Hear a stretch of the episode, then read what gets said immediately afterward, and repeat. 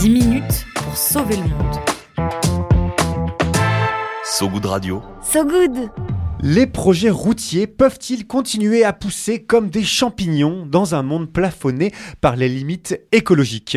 Vous avez 4 heures. En France, en tout cas, la question fait rage, partisans du bitume et des arbres s'affrontant avec fougue autour de l'A69 qui devrait relier Toulouse et Castres. Mais ce n'est pas la seule bataille. D'autres projets goudronnés suscitent également l'ire des écolos. Les deux derniers en date, l'A154 entre Dreux et Chartres et le deux fois deux voies dans le Val d'Oise. C'est à se demander ce qu'ils ont, ces écolos, à dégonfler le mythe de la voiture individuelle, le rêve du on the road sur la route 66, canette de Bud à la main, cigare à la bouche.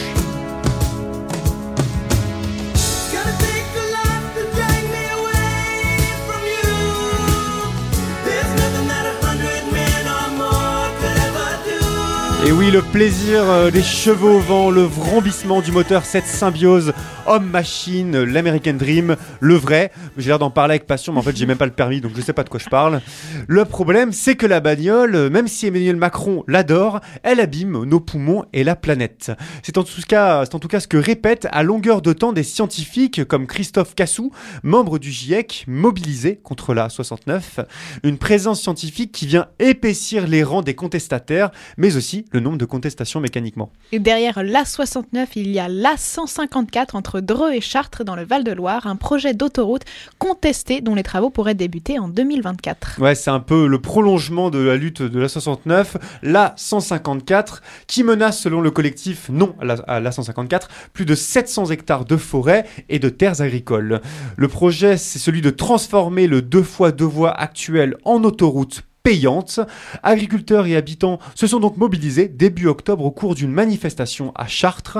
La colère grandit selon le journal L'Humanité et les actions pourraient forcir. L'argument des autorités, lui, c'est toujours le même, créer des emplois et dynamiser l'économie locale. Autre projet, le BIP, le boulevard intercommunal de Paris 6 dans le Val-de-Loise. Ouais, le BIP ou le, Val ou le- ouais, le Val d'Oise, on appelle ça le BIP ou le BIP, ça dépend euh, comment on veut le prononcer. Là, c'est un futur deux fois deux voies de 21 km qui est censé relier les autoroutes A1 à A15 au nord de la région parisienne.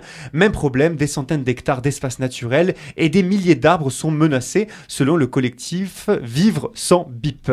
Le tout au nom d'une économie du bitume et de l'emploi.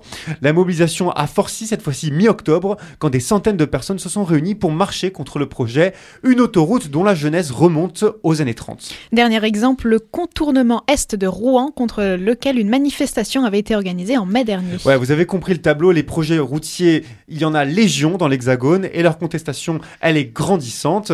Or, si on prend l'exemple de l'A69 Toulouse-Castres, rien ne dit que les manifestants vont s'arrêter. Sur place, les opposants poursuivent la lutte à coups de pétitions et de grimpes dans les arbres menacés. La 69 est devenue un symbole malgré l'échec des grèves de la faim et de la soif, malgré l'échec de la réunion entre élus et opposants. Ouais, et l'espoir est encore plus fort depuis septembre dernier, quand le ministre des Transports Clément Beaune annonçait, je cite, que plusieurs projets routiers allaient être arrêtés en raison de la planification écologique Espoir.